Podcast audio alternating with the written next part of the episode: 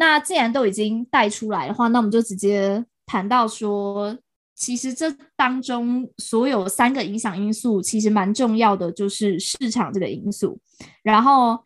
呃，其实有时候虽然说我们刚会讲到说，创作者在作品被要推广到一个更大的荧幕面前的时候，很多时候都会是由观众，或者是说观众的喜好，或者是说呃原先制片公司的一些可能他自己的考量因素去决定。不过老实说，我觉得有蛮多，有时候有一些蛮大的创举嘛，或是有一些蛮大的风气的改变，也是由一些影响力很大的公司所带出来的。也就是因为他们有办法去拍出一些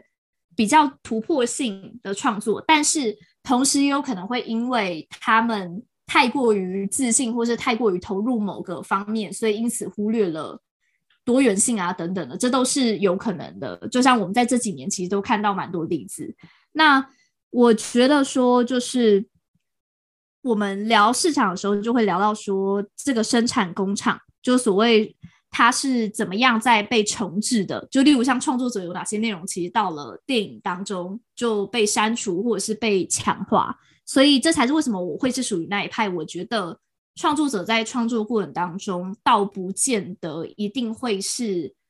以市场的角度再去做，但是我觉得当他转换到市场的这个情境下的这个环节，很多东西就会被调整了。这样，那其实，在呃，准备黑寡妇，她这次提出说她不满她在钢铁二出现时的那个环节的时候，他们有提到说，当初在撰写那个黑寡妇这个剧本的时候，当时是没有女性编剧的，然后是直到就是后来就是 Wonder Vision 的编剧有过来写一小部分的故事，那其中有一个蛮。有趣的对话是在二零二零的三月的时候，然后黑寡妇的演员他就被问到说：“哎，为什么十年前没有拍这部电影？”然后他就说：“那时候是不可能的，因为那是不同的气候，这样。然后他不可能还有恨，他不可能跟他的导演进行关于性别歧视的对话，所以更不可能看到他在荧幕上去实际转化和呈现。”那想要问一下。就你你们对于呃有点像是说这样子的一个对话有什么样的想法？嗯，因为你刚刚有提到就是女性编剧这件事情，我就是就是讲到我们刚刚有提到就是呃在制作方这一块，除了我们刚刚提到创作者，因为我觉得刚刚你讲创作者，我觉得狭义来说，当然创作者可能是指我们的嗯写剧本的人，或者是呃。原型漫画的人，就是画这个漫画的人。但是我觉得广义来说，其实所有参与制作的人，他们其实都是这个生产方或是创作者，就是他们其实都是算是某程度的创作者，包括可能导演啊、编剧啊、后制等等。那我觉得就是刚刚你有提到，在当时没有女性编剧这件事情，这也是现在为什么越来越多可能串流平台或者是好莱坞在可能致力推动，就希望有多一点、有多元的不一样的呃。呈现各种族群跟样貌的人，对，然后他们，我我觉得现在有越来越来越多人有这个意识，就是他们会觉得不止演员应该要是可能这个族群的角色，譬如说我们今天要演可能同志的角色，会希望有同志的演员来演，那女性的角色当然不用讲嘛，就是由女性的角色来演，女性的人来演，那他们也会希望就是连工作人员，就是制作方都可能有一定程度或者一定部分的这个性别的组成，譬如说。呃，如果现在在制作一部以女性为主要角色的电影，那可能就会希望至少可能导演或者是可能后制都会有女性在团队里面，所以这也会形成一个蛮大的就是反差。譬如说，如果今天是十年前的黑寡妇。跟十年后的黑寡妇拍法会不会有不同？我是指，如果导演今天在十年前是男性，但是十年后变成女性，会不会十年后的这个拍摄手法会比较偏向于女性的欣赏角度，这个角色的身材或是她的样貌的这个身的这个角度，然后他他出来的这个画面会不会跟我们想象的原本是不一样的？我觉得这都是有很多就是想象的空间在里面，对。但是就是这些东西当然是可一定还是会有它有它的限制在，只是我觉得就是既然都提到了这个比较多元的部分，就可以讲一下，嗯嗯，这样，所以就还是回到刚刚那句，就是我觉得裸或是脱本身没有什么问题，只是。这个角色有没有更多其他深层的变化，或者是这一部电影有没有其他的女性角色有代表不一样子的类型和特质？然后它可能是让人眼睛为之一亮的，它可能有它的 archetype 在里面，但它的 stereotype 不会让你觉得好恶心哦。就是怎么，就是到这个年代了还在演这个，我觉得这是现在很多编剧跟导演会需要下的功夫。嗯哼，我觉得你提到一个很重要的点，就是社会风气真的会影响到呃媒体的制作。像呃，所以我很同意，就是说，呃，黑寡妇她的演员他提到说，呃，在十年前根本不可能拍这部电影，然后呃，排除掉说什么可能漫威自己有自己的，因为他们不是有 Phase One、Phase Two 的那种制片的计划嘛，就排除这些就是角色，呃，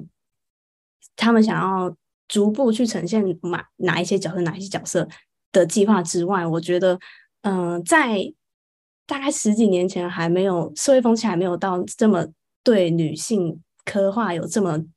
woke 的这种现象，我觉得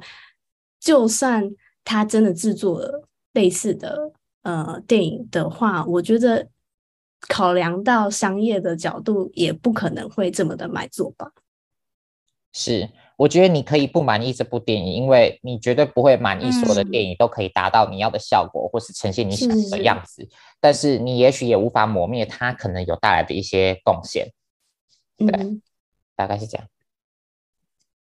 对，其实你们你们俩刚刚讲到，就是说，在就为什么要特别，为什么这段对话会是蛮重要，就是他有点出说那时候其实是没有女性编剧的。那我觉得真的很有趣是。一个就是以女性角色的塑造，就是到电影的这个塑造或是重制的过程当中，结果它是并没有女性的编剧再去协助或者是再去产出的，所以我觉得这点真的是一个很大的影响。然后确实也会受到当时的社会风气，所以才会有一些人会说，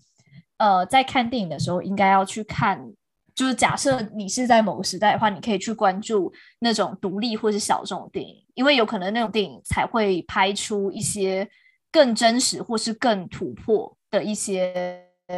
内容。但同时，就像回到我刚刚前面讲的，我老实说，我觉得说也是有蛮多重要的时间点，是由一些大的影视公司去带出一些重要的，就是还蛮突破性的观念，然后去改变。社会认知，就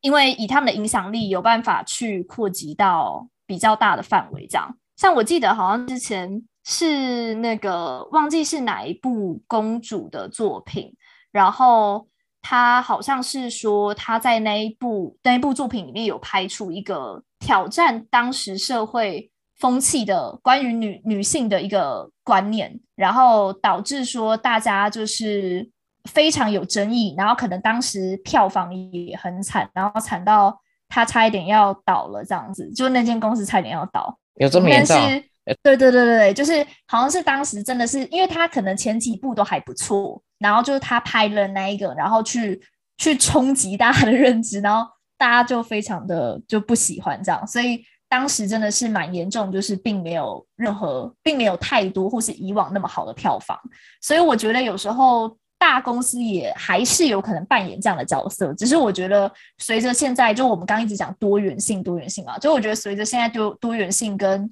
就是能够去呃公开或是去放上自己作品的平台越来越多，所以等于说这些公司它要么它就要赶上这个所谓的多元性，那如果它没有赶上的话，那它就会遭受到更大的批评跟抨击，这样是。就是我觉得 Joyce 刚刚讲，就是也许可以解读成现在这些制作方他们的包袱会越来越多，因为你不管做哪一边，你都会得罪另外一边，这可能也跟政治啊各个就是分化的问题有相关。但是我觉得就是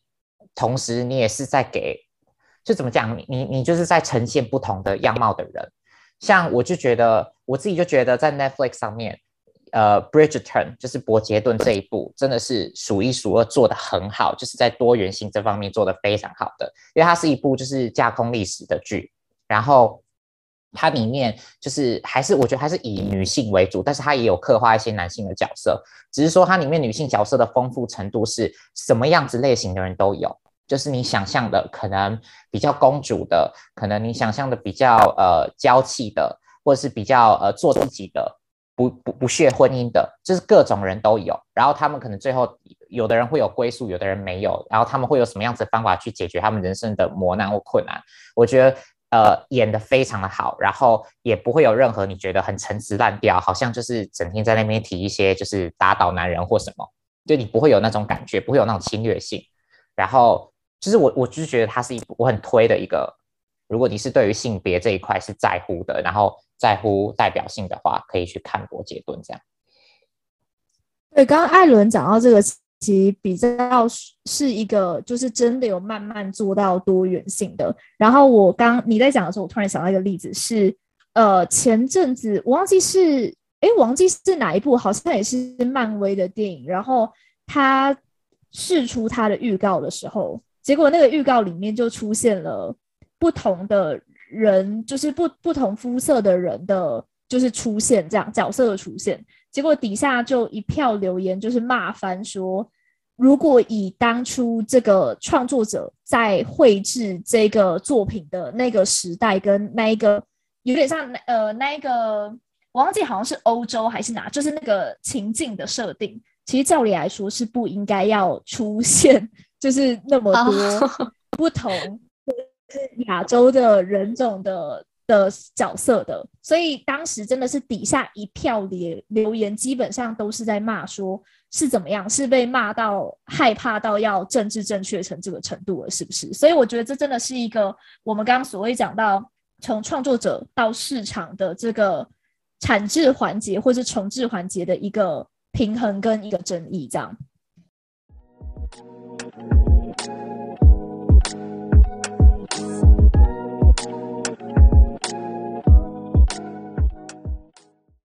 那第三部分，我们就一定要来聊聊关于那演员他自己本身，他给他自己，不管是他的经纪公司，或者说他长期下来可能受到哪部分或是哪种类型电影票房比较好，或是哪种作品它呈现的比较好的这些因素所影响，而去导致他可能会定位自己去接的作品，或是去突破的和挑战的内容，可能会是不一样。那我其实，在准备的时候有去查一下关于就是呃史嘉蕾他拍摄的几部作品还有时间线，然后我就觉得有一个很有趣的概念是，是因为像是在维基他就有分说，就是他可能从比较像是青少年的状态，然后到他所谓登短廊的这种代表作。那我想要问一下，你们有没有就是觉得登短廊的这种时间节点或是阶段，有没有哪些例子是你们？也有接触或是可以分享的，我看一下哦。对，就是我我觉得蛮有趣的是，就是在以前，其实老实说，就是登短廊这个概念有点像是大家就会说你已经转型了，就你你决定要转型的那个环节。嗯、然后我就觉得蛮有趣的是，就是这个转型，我觉得在更早的年代，就现在现在我真的不是很确定，但是我觉得我现在已经越来越少有看到这样子的，就是一个人的转型，要是以这种比较呃。比较裸露，或是一些比较像是所谓我们认为他已经成为大人的这种印象，究竟是通过你去露更多，或者是说你已经有比较所谓成熟的身体来界定的吗？嗯，依稀记得好像有一个也是很大的女星，然后因为过去也是曾经有拍摄过青少年为主题的电影。然后，貌似在那部电影，他有被 over sexualize，、嗯、然后他是也是到长大之后才又跳出来说他很不喜欢这样子的风气，然后有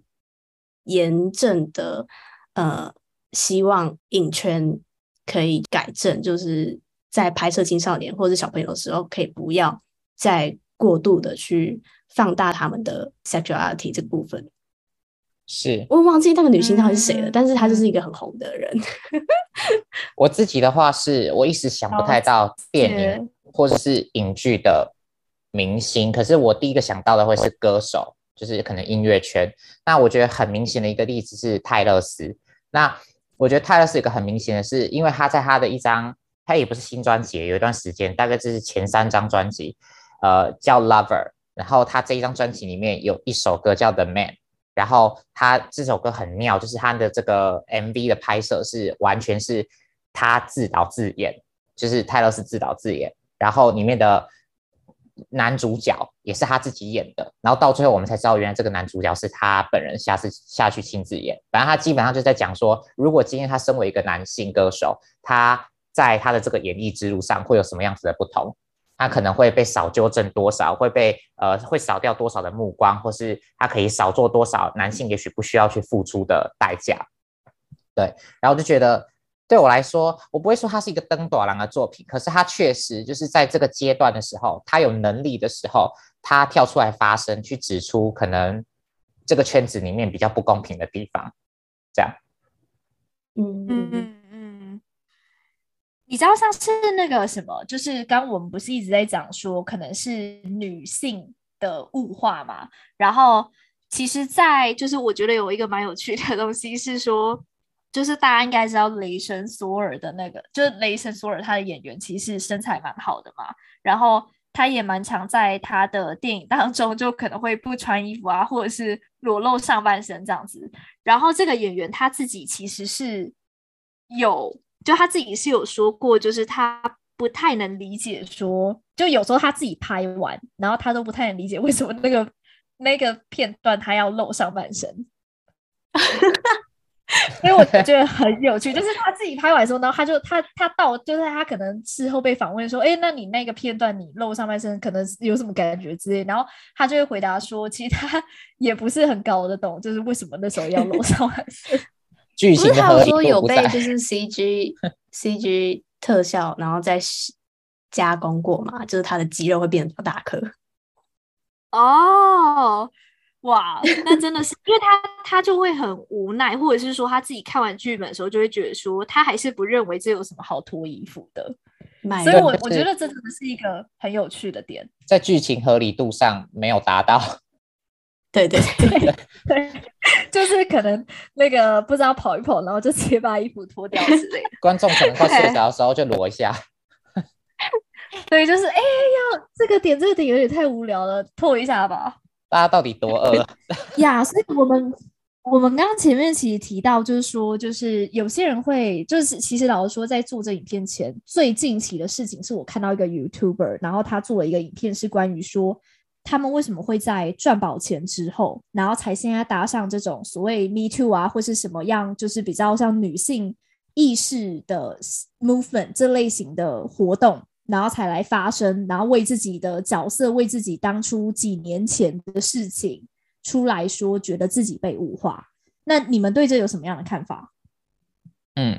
我觉得这是一个超级典型，会有人质疑女性主义或者是 Me Too 运动这类型的可能性别运动的倡议的一个说法，所以它超级被值得会回应。那我觉得可能第一个首先要讲的是说，很多人会觉得这些女演员，你们也是在享受这些红利，或者这些女性们，你是在享受可能这个社会带给你的。你说你被物化，可你一样赚很多钱啊。但我觉得这句话的一个盲点是在于说，你忽略了女性她牺牲了多少。也就是说，你一直在强调女性获得红利，可是今天换了一个角度想，如果今天他拍了这个电影，他有这样子的票房，他本来就应该有这样子的身价赚这样子的钱，这不是这个资本社会运作的方式吗？这和就是他靠脱衣服然后获得红利，呃，是可以被牵扯在一起的同一件事情吗？就是我觉得你你男性有用钱作为回报就可以合理化，那女性这样子就难道不行吗？我觉得这是第一个可以回应的点。然后第二个是，我觉得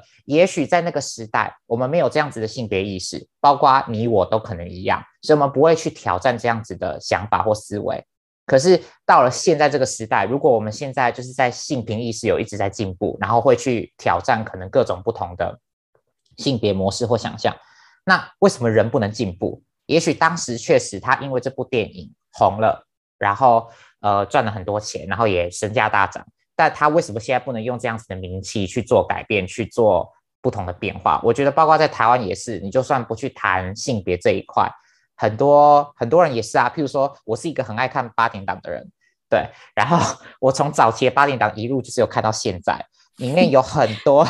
对，就是里面有很多明星，他们也是可能从某一两部的八点档，因为演了一个很知名的角色大红，然后呢，但是他后来发现整个。就是八点档的风气，拍摄的这个过程对人太压榨，然后太压迫，所以他点出了这个问题，然后他也因此就是拒演，然后发起他的倡议，然后导致到现在可能呃整体拍本土剧的风气就有稍微比较缓和，没有像以前这么的可能不人道。我觉得这难道是一个问题吗？就是不是在于说你有因为这个原因赚钱，你就不能点出来啊？对，然后。对，我觉得以就是反正再回归到最一开始讲的，演出后他得到的报酬本来就是应该是合理的，这没有因为就是什么你脱衣服然后享受这个红利，对。然后呃，我我我觉得还有我刚刚提到就是性别的刻画不能被改被改变，就可以举就是丑化同志的例子，就是在早期我觉得如果有在看美剧的话，会发现很多呃美国情境喜剧的很多梗。都是用来丑化或者是开同志的玩笑，譬如说，我自己还是到现在都很喜欢的很经典的呃六人行，就是 Friends，它里面就有超多可能对同志的刻板印象，然后嘲笑可能同志会是什么样子的这样子的剧情出现。那我觉得就是，难道你说这些演员在当时因为演了丑化同志的剧情，然后身价大涨，然后呢，大家觉得他好好笑。现在他有了这些，可能有名了、有钱了，他就不应该把这件事情拿出来点破，不应该说这件事情是错的吗？就是我没办法认同这件事，大概是这样。嗯，就真的是社会风气改变的问题啦。而且讲难听点，如果说呃十几年前的社会风气就是没有在提倡女性主义这件事情，那呃女演员可以去选。去饰演的那些角色，那不也都是就是同样可能都会被物化的一些角色吗？就是他们可能没有这个选择啊。是，重点就是对啊，而且讲现实一点，就是他们就是需要这个，他们就是身为演员，就是需要去赚这个钱。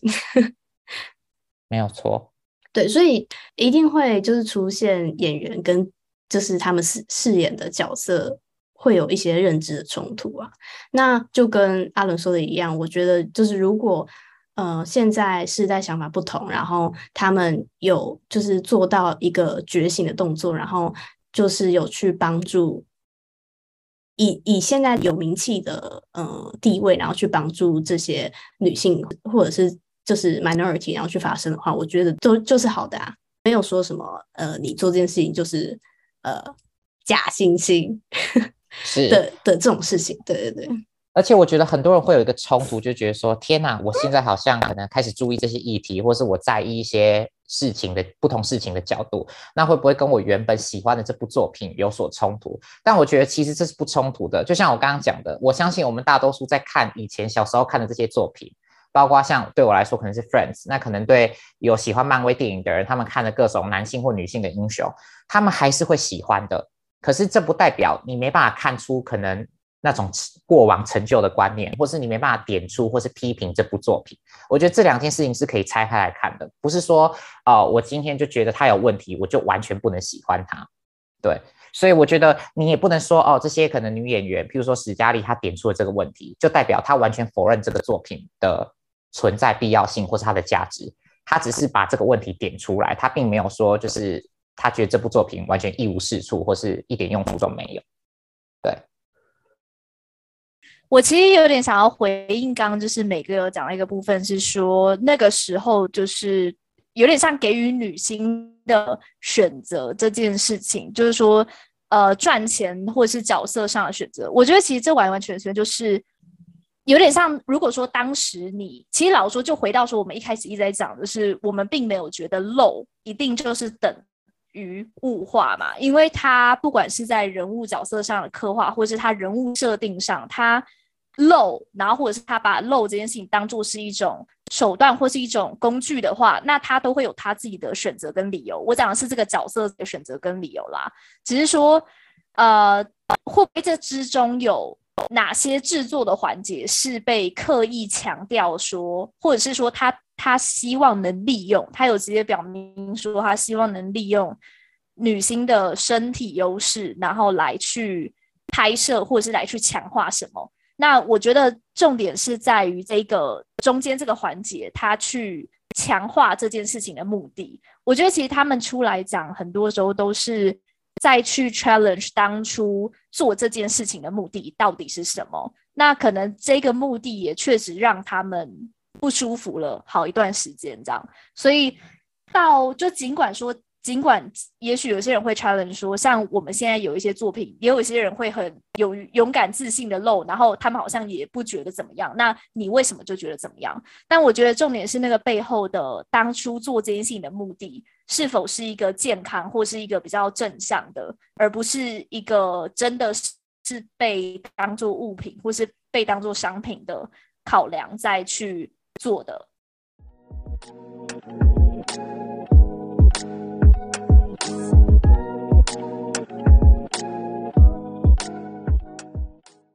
Joyce 刚刚有提到，就是身材作为可能商品这件事，就可以提到，呃，其实还是有蛮多演员一直在面临这样子的困境或是问题。像我觉得有个很知名的例子，就是 Fat Amy，就是我不知道大家有没有看过，可能像《歌喉战》或者是其他，像他最近有一部电影新上映在 Netflix，然后他就是最近一个很大的人生阶段的变化，就是他。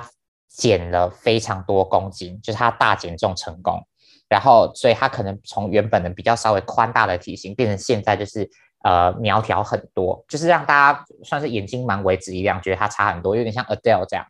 然后呃他自己就有在访谈中提到说，他因为这个减重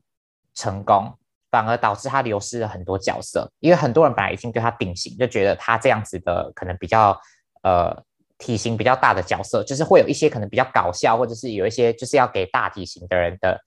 呃，这种角色已经定型好要给他了，结果反而因为他减掉，他失去了这些机会。那我就觉得从这个例子就可以去想到，我们还有在生活当中有多少的刻板印象，就是会觉得，譬如说这样子的人，这样子类型的人，他就是适合胖子来演，或者是呃胖的人可能适合什么样子的幽默。对，这是我觉得可以。去想的，对，对，其实这个艾伦刚带到这个，就是说，呃，所谓你的角色的人设跟就是你演员本人的距离所会带来的困扰，像我之前在看那个，就是有一个台剧叫《四楼天堂》，然后里面有一个，就她是饰演一个女。我记得是女演员还是女明星吧，反正她就是真的蛮有名的。然后，但是她所受到的困扰就是说，她会一直觉得，就她会她会有点认不清自己到底是谁了。就到后来，就可能说他非常享受那种舞台上灯光或是喝彩这种的气氛，可是同时他在下戏之后，他在面对。他自己或是在看自己的时候，他会觉得他根本不够格到那一个他所被别人设定或是被大家所认为的那个形象。所以，我我觉得这真的是一个，就是呃，演员自身就除了是面向剧本这个角度的话，就是演员他自己对于他自己身份的理解跟认同，其实也会有蛮大的影响。就我觉得这算是他们这个职业的伤害啦。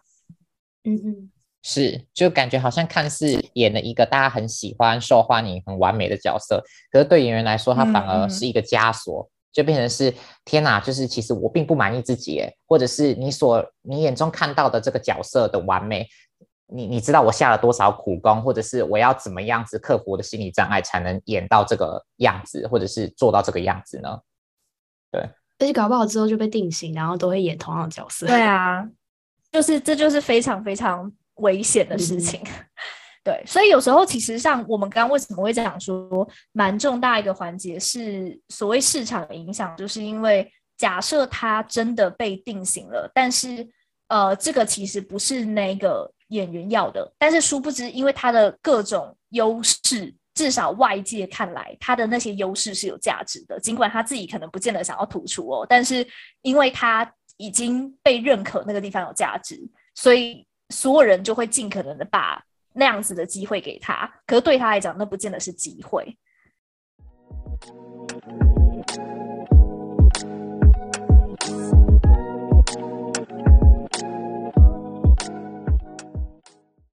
那今天呢，我们其实聚焦在呃，主要的部分是在讲女性的角色被物化的这些算是议题吧。然后其实有带到一小部分，就是男性角色的物化的问题，其实也是蛮严重的。那我觉得大家可以去延伸思考说，只要是关于流行文化的各个层面，其实都会有除了性别以外，可能像是呃东西方啊，或是。那种比较二元性的这种互相刻画的差异，这样子，所以我觉得今天呢，我们就主要针对这个方面去讨论，这样。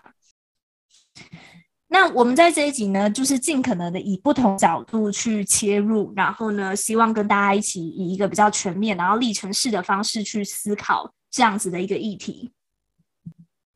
那如果大家有什么样的想法，也欢迎就是跟我们分享，或是你有什么样特别的视角，也欢迎在留言区跟我们分享。那想要更多了解我们的频道和收到及时更新讯息，可以关注我们的 IG 跟 Twitter。我们下周见，